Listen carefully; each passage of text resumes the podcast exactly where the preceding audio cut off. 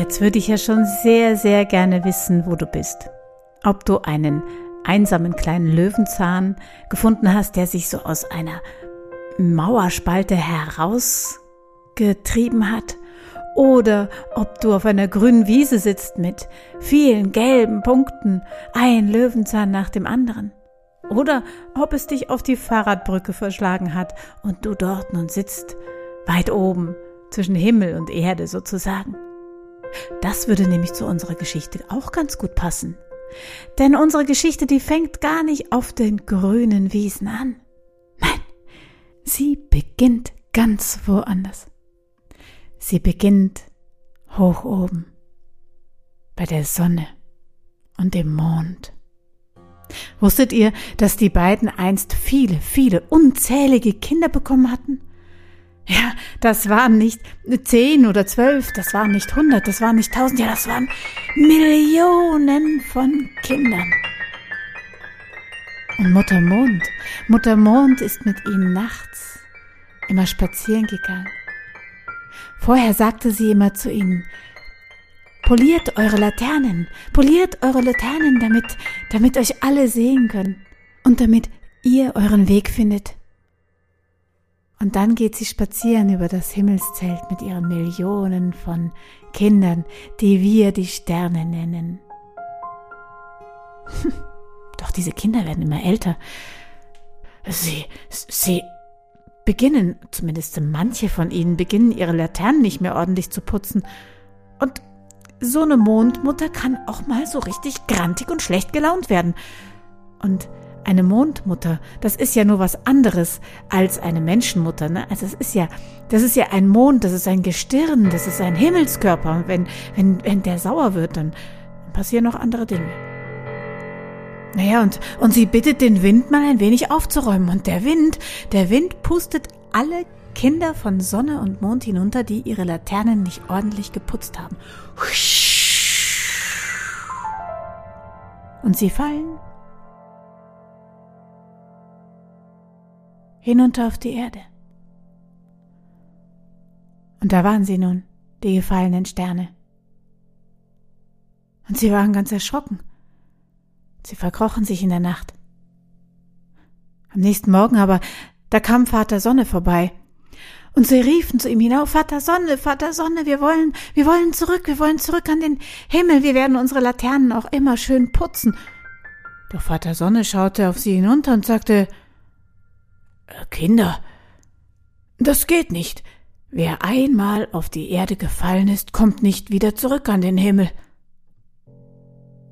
Ah, das war schlimm für die Kinder, für die Sternenkinder von, von Sonne und Mond. Und sie beschlossen hier unten so zu leuchten, wie sie oben am Himmel leuchten. Und sie wurden zu jenen gelben Blumen, die wir Löwenzahn nennen. Und habt ihr sie gesehen? Sie strahlen und leuchten wie die Sterne. Ja, sie sehen ein wenig aus wie ihr Vater, wie Vater Sonne, gelb und schön und voller Strahlen.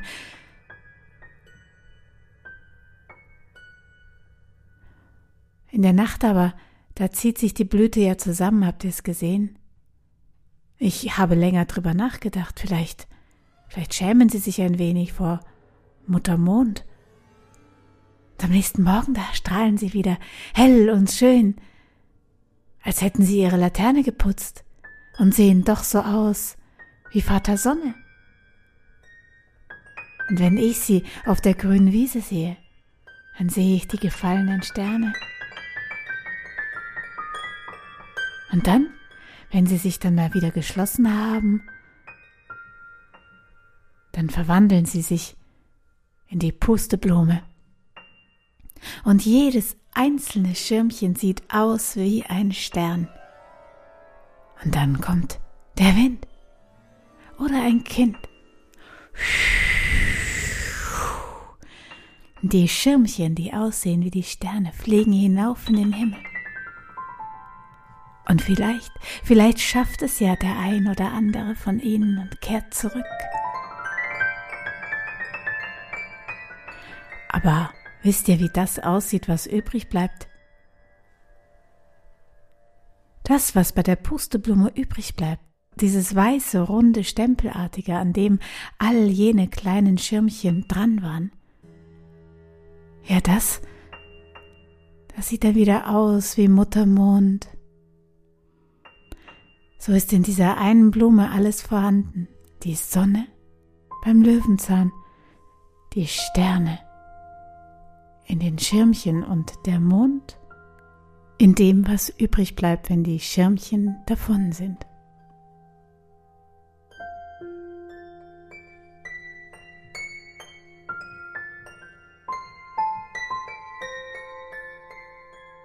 Diese Geschichte übrigens ist zu mir gekommen wie eines dieser Schirmchen. Der Geschichtensamen ist einfach hergeflogen. Ich kenne nämlich einen Erzähler, das ist Hans-Jörg Hubmann, der hat diese Geschichte per Video erzählt. Und ich fand die Geschichte so schön. Und dann habe ich aber länger und länger über den Löwenzahn nachgedacht, so dass ich die Geschichte selber noch mal ein wenig bearbeitet habe. Und ich habe auch den Hans-Jörg gefragt, ob er vielleicht weiß, wo die Geschichte ungefähr herkommt, wo sie ihren Ursprung hat. Aber er wusste es auch nicht mehr. Aber inzwischen, inzwischen habe ich etwas rausgefunden. Vermutlich kommt die Geschichte aus Nordamerika. Und das Witzige ist, dass der Löwenzahn damals mit den Siedlern mit nach Nordamerika gekommen ist. Und die Geschichte über den Löwenzahn ist dann wieder zurück nach Europa gekommen. Auch das passt zu den Schirmchen, die weit, weit fliegen. Und dem Löwenzahn, die Pflanze, die so tief, tief wurzeln kann und sich überall niederlassen. Und so freue ich mich, wenn du vielleicht auf dieser Fahrradtour ab und an einen Löwenzahn findest. Und falls du gerade in der Zeit unterwegs bist, wo man den Löwenzahn als Pusteblume findet, habe ich ein kleines Experiment für dich, das Katharina gefunden hat. Katharina von den Kunst- und Kulturkonservendosen. Und zwar, wenn du ein stilles Wasser findest und eine Pusteblume nimmst und jene Pusteblume kopfüber ins Wasser tauchst, dann kannst du etwas Besonderes erleben. Denn ob dabei die Pusteblume kaputt geht oder nicht, das kannst du herausfinden. Und wenn du magst, kannst du dazu auch eine Kunst- und Kulturkonservendose nutzen, die leere, sie voller Wasser machen und das Experiment damit durchführen. Und nun kommen wieder ein paar Infos für deine Tour, wie sie weitergeht. Falls du auf der Fahrradbrücke schon bist, dann kannst du jetzt auf der anderen Seite hinunterfahren. Und wenn du noch irgendwo im Park bist und vor einem Löwenzahn saßt, dann machst du dich jetzt noch auf den Weg. Über die Gleise geht es.